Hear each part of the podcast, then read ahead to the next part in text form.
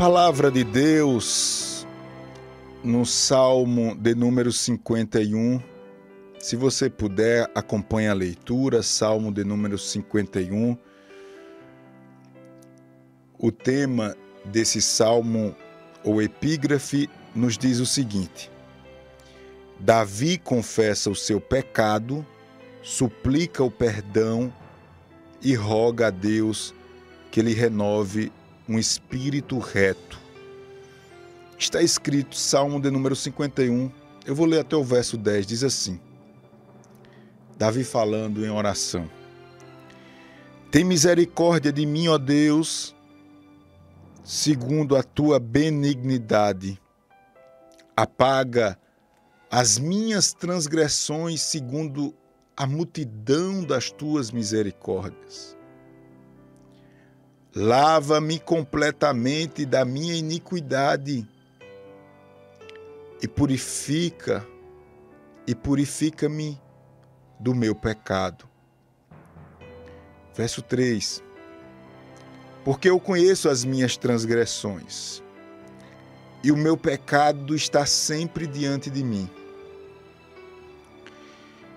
Contra ti, contra ti somente pequei e fiz o que aos teus olhos é mal, para que sejas justificado quando falares e puro quando julgares. Eis que em iniquidade fui formado, e em pecado me concebeu minha mãe. Eis que ama a verdade no íntimo, e no oculto me fazes conhecer a sabedoria. Purifica-me com isopo. Isopo é, é uma espécie de uma erva medicinal. Purifica-me com isopo e ficarei puro. Lava-me e ficarei mais alvo do que a neve. Faze-me ouvir júbilo e alegria, para que gozem os ossos que tu quebrastes. Esconde a tua face dos meus pecados e apaga todas as minhas iniquidades. Verso 10 por fim. Cria em mim, ó Deus, um coração puro e renova em mim um espírito reto. Eu vou repetir. Verso 10.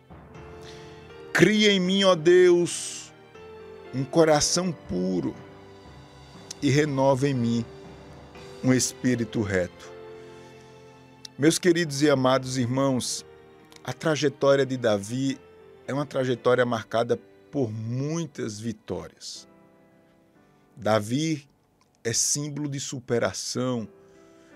Davi é um grande exemplo de como Deus pode pegar uma pessoa simples como eu e você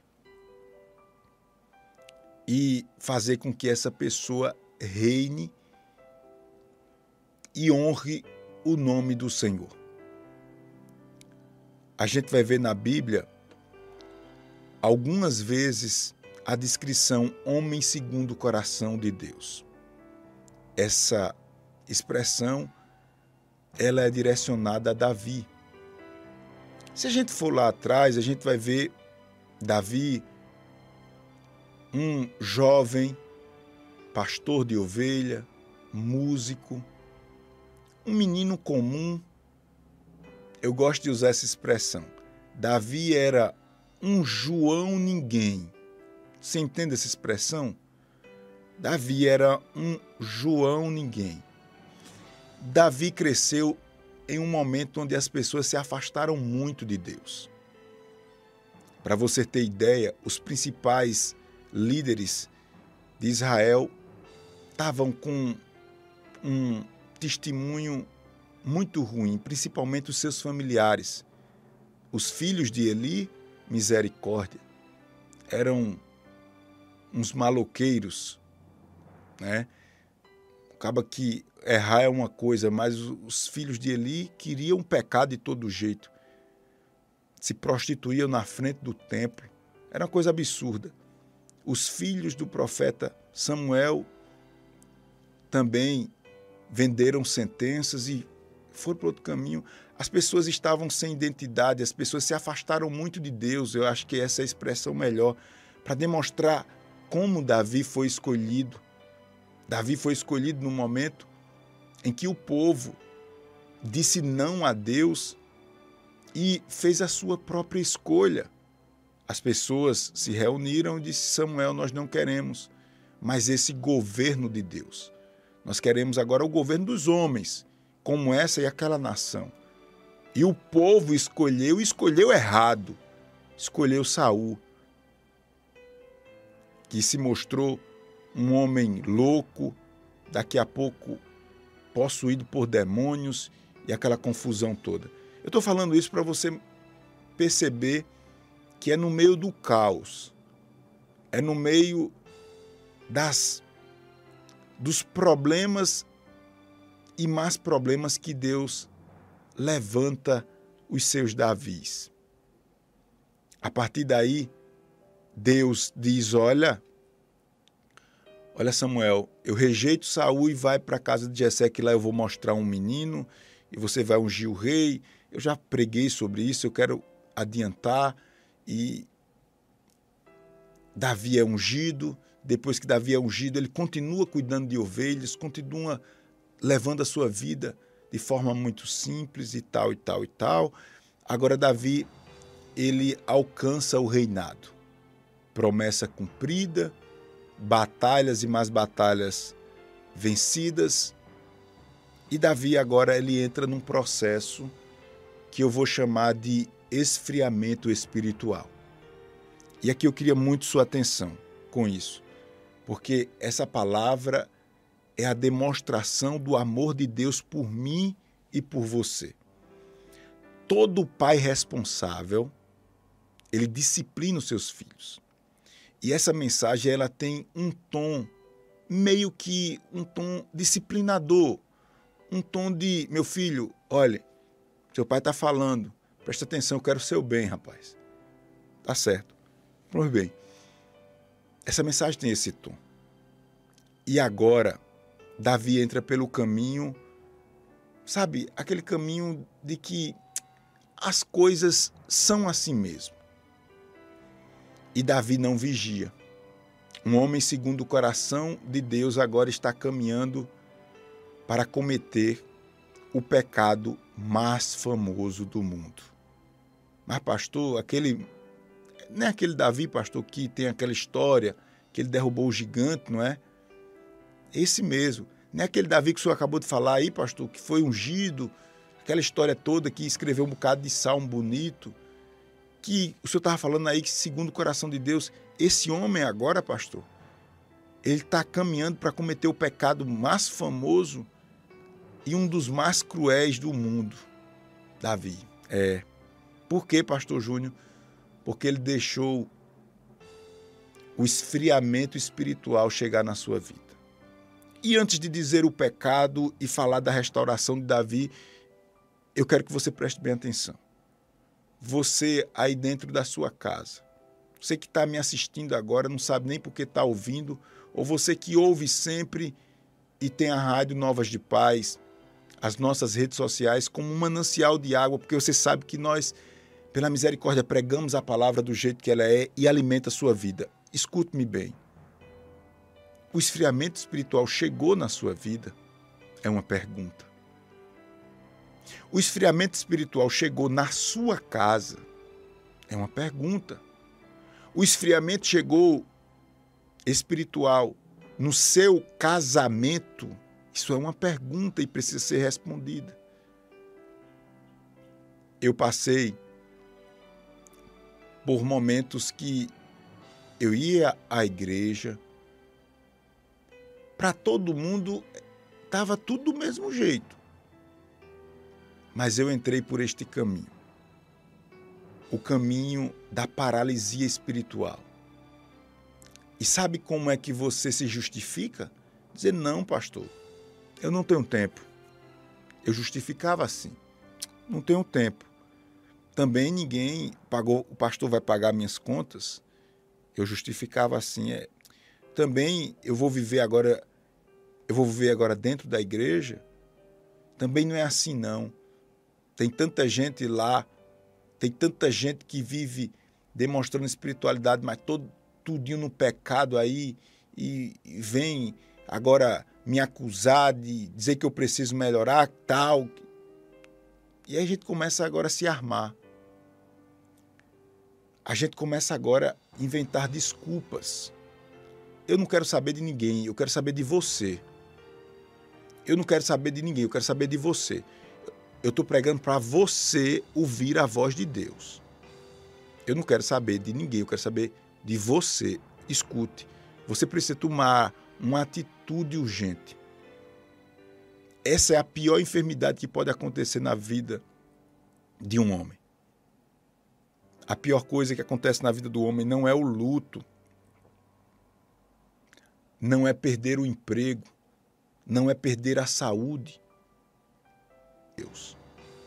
Eu não quero saber de ninguém, eu quero saber de você. Escute. Você precisa tomar uma atitude urgente. Essa é a pior enfermidade que pode acontecer na vida de um homem. A pior coisa que acontece na vida do homem não é o luto, não é perder o emprego, não é perder a saúde. Deus. Eu não quero saber de ninguém, eu quero saber de você. Escute. Você precisa tomar uma atitude urgente. Essa é a pior enfermidade que pode acontecer na vida de um homem. A pior coisa que acontece na vida do homem não é o luto, não é perder o emprego, não é perder a saúde. Deus. Eu não quero saber de ninguém, eu quero saber de você. Escute. Você precisa tomar uma atitude urgente. Essa é a pior enfermidade que pode acontecer na vida de um homem. A pior coisa que acontece na vida do homem não é o luto. Reflexão, porque a Bíblia diz: e você que está de pé, cuidado. A gente não pode se achar superior a essas pessoas, não, porque nós também estamos sujeitos a isso. Pastor Júnior, por que o senhor está falando isso? Eu estou falando isso porque Davi ele está justamente nessa condição. A Bíblia diz que ele agora deixa. E está lá em. Depois você lê. É, é 2 Samuel, capítulo 11. Vale a pena essa leitura. Aí você é, lê o capítulo 11 e aproveita e lê o capítulo 12, porque eu vou falar também. 11 e 12 de 2 Samuel. Você vai ver. Olha a epígrafe. Só para. Eu vou ler a epígrafe só para me ajudar aqui a levar aquilo que Deus quer para a sua vida. A epígrafe do capítulo 11, 2 Samuel, diz assim: ó, Davi comete adultério e um homicídio. Isso mesmo. Davi, ele foi extremamente insensível a todos os princípios de Deus. Mata um homem inocente para ficar com a mulher dele, faz o maior carnaval. Aqui está bem detalhado o plano maligno de Davi. E agora, meu irmão, o que eu quero frisar para você é a sentença do pecado de Davi e a sua restauração. Eu não sei se eu falo da sentença ou da restauração primeiro, mas deixa eu falar da sentença. Porque Deus perdoa. Eu queria que você entendesse isso. Deus perdoa pecado, mas Deus não promete retirar consequência de pecado. Essa lição eu aprendi com meu pai, pastor Ivanildo. Eu não sei que idade eu tinha, mas isso ficou no meu coração na adolescência. Painho explicava isso para mim de uma maneira, não sei, isso entrou no meu coração. Ele explicava da seguinte maneira: ele dizia, meu filho, tá vendo as marcas na mão de Cristo? Ele morreu pelos nossos pecados. Nossos pecados foram perdoados. Mas aí estão as cicatrizes, o preço do pecado. Isso desceu para o meu coração de uma maneira que eu guardo até hoje. Pai me deu essa lição. E eu digo a você: Deus não promete tirar consequência de pecado. E isso, irmãos, eu tenho o maior medo da minha vida. Deus perdoa pecado e leva o homem para o céu. Agora, as consequências de matar. Pastor, por que o senhor está dizendo isso? Eu estou dizendo isso porque a Bíblia diz no capítulo 12 que após esse adultério e homicídio de Davi, ou cometido por Davi, você vai ver Davi agora sendo confrontado pelo profeta Natan, que ali repreende Davi em nome de Deus. E está lá os detalhes, vale a pena você ler. Mas Deus restaurou Davi? Restaurou. Mas ficou. Ficou pelo menos três sentenças contra Davi. A primeira sentença foi: a espada não se apartaria mais da sua casa. Isso é muito grave. Deus perdoou e restaurou Davi, mas a espada não se apartou da sua casa. Pela espada foram destruídas pessoas amadas de Davi. A segunda sentença do seu pecado foi: suas mulheres seriam abusadas em praça pública. O que Davi fez, Deus perdoou.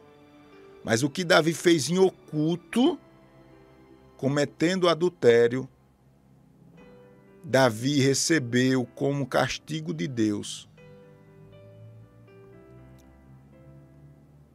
uma sentença pesada.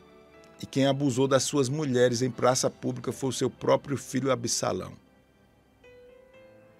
Terceira sentença que Davi recebe por conta do seu pecado foi o fruto do adultério iria morrer. Essas três sentenças, meu Deus, dói no nosso coração. Dói no nosso coração porque era a mão de Deus. Agora castigando Davi.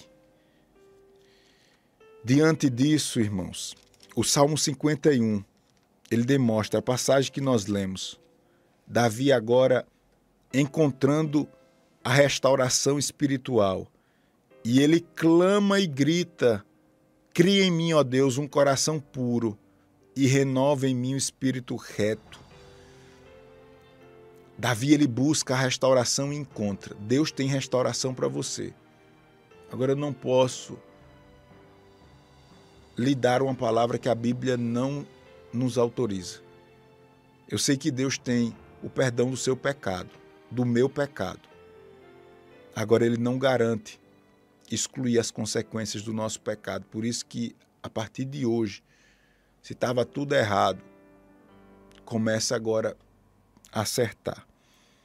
Porque eu vejo um caminho aqui, e esse caminho é um caminho seguro para encontrarmos a restauração, porque no verso 1 do Salmo 51, olha como Davi age agora a Davi foi astucioso, foi covarde, tudo que não presta. Se você ler o capítulo 11, 2 Samuel, você vai ver a astúcia do homem para encobrir o seu pecado e alcançar o seu intento. É assustador. Mas agora, agora, Davi tem que se expor diante de Deus para encontrar o perdão. E olha o que ele fala. Ele diz assim, ó: tem misericórdia de mim, ó Deus, segundo a tua benignidade. Sabe o que Davi está dizendo aqui? Davi está dizendo aqui, Senhor, não valeu a pena esse tempo todo que eu escondi o meu pecado e coloquei para baixo do tapete. Não valeu a pena e eu estou aqui hoje para recomeçar. E eu te conheço. Mas uma coisa eu preciso que o Senhor lembre da sua benignidade. Ou seja, ele estava dizendo assim: Deus, eu preciso que o Senhor lembre que o Senhor é bom e muito bom, porque se o Senhor não lembrar que o Senhor é bom e muito bom, eu estou fulminado. Ou seja, ele estava reconhecendo que o seu pecado realmente era um pecado grave. E se você quer encontrar a restauração de Deus, você não pode tá passando pano quente por cima dos seus erros, não. Eu sei que dói, dói porque eu tenho os meus. Você não pode estar adiando isso, não. Enquanto você adia isso, seus ossos estão sendo quebrados, ou seja, você não tem estrutura para construir nada enquanto seu pecado não for confessado. E olha, ele diz assim, ó: Apaga as minhas transgressões. Primeiro ele chama o pecado dele de transgressão. Sabe o que isso quer dizer? Isso quer dizer que Davi estava dizendo: Deus, eu pequei. Não foi porque ninguém me empurrou para o pecado ou me induziu ao pecado, não. Eu pequei, errei e sabia que estava errado e fiz o errado. Davi, ele tira agora as circunstâncias ele diz assim: Eu sei que tinha uma lei contra isso e eu transgredi a lei, eu passei por cima da lei. Ele, não, ele chama o pecado dele de transgressão, mas ele chama também o pecado dele de iniquidade. Sabe o que quer dizer isso? Quer dizer que Davi diz assim: ó, o que eu fiz não foi só pecado, não foi só transgredir uma lei, eu fui consciente. Ninguém me levou para lá, não. Ninguém me induziu, não. Eu me cansei dessa desculpa. Eu fui porque eu quis. Eu errei. Eu, eu, eu. Eu, eu errei. E eu fiz algo, algo eu fiz algo iníquo. Essa palavra iniquidade, ela vem de algo hediondo, algo nojento. A ideia de iníquo é algo sujo, algo que traz repugnância, essa é a palavra. Davi agora está chamando o pecado dele de algo nojento. Tanto é que ele diz em, em seguida: purifica-me do meu pecado. Ou seja, Davi ele estava se sentindo sujo, ele estava se sentindo podre. E por fim ele chama pecado de pecado mesmo. Ele diz: Eu, eu errei, errei e errei e errei. Irmão, use essa palavra em nome de Jesus. Quando alguém lhe indagar alguma coisa, não fique remendando, não. É bonito um homem dizer com sinceridade: por que você fez isso, isso e isso? Você diz: eu errei. Coloque essa palavra no seu vocabulário a partir de hoje. Coloque essa palavra no seu vocabulário a partir de hoje. Eu errei. Quando Davi diz assim, pecado, Davi está dizendo, eu errei o alvo. Eu errei. Mas você não quer se explicar? Eu errei. Mas eu errei. Pronto, eu errei. É só assim, irmãos. A gente tapia os homens, mas Deus a gente não consegue tapiar, não. A gente não consegue. Eu errei. Eu errei. Eu errei. Pronto. Eu errei. Lava-me completamente da minha iniquidade e purifica o meu pecado. Olha que sinceridade porque eu conheço as minhas transgressões e o meu pecado está sempre diante de mim. Que coisa linda, contra ti, contra ti somente pequei. E aqui, irmãos, está a essência, está a essência de um homem arrependido. Quando nós nos arrependemos de verdade, nós excluímos a culpa dos outros. Enquanto mais você se aproximar de Deus, mais você enxergará os seus problemas e não você justificará os seus erros. Isto é, quanto mais você se aproxima de Deus, menos você tem capacidade de, de inventar desculpas. O pecado, Davi não estava culpando a mulher porque era bonita, ou a mulher porque estava tomando banho, e aí cada um fala uma. Os pregadores gostam não sei de quê, e a mulher não sei o quê. Davi está dizendo, eu pequei porque eu pequei mesmo. Eu pequei porque eu pequei mesmo. E, e a culpa não é da mulher, a culpa não é do esposo dela, a culpa não é porque ela era bonita. Eu pequei porque eu pequei mesmo, não foi meus súditos, não foi minha condição. Eu pequei porque eu errei. Eu errei. Pronto. Contra ti, contra ti somente pequei e fiz o que os meus olhos ou e fiz o que a teus olhos é mal.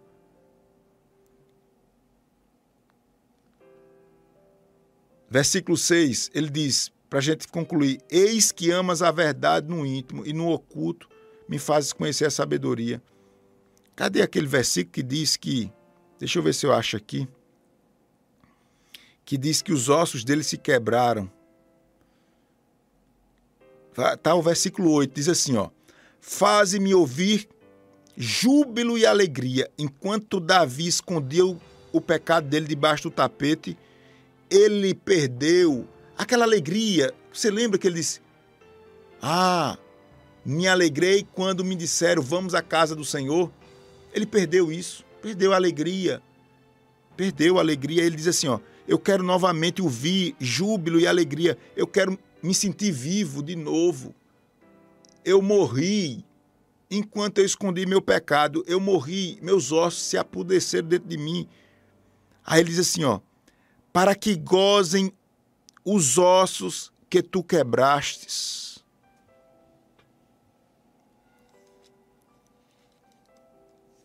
Davi ele pede uma transformação, uma mudança radical na sua essência. Portanto, igreja do Senhor, amados irmãos, essa mensagem se resume em um momento de muita alegria.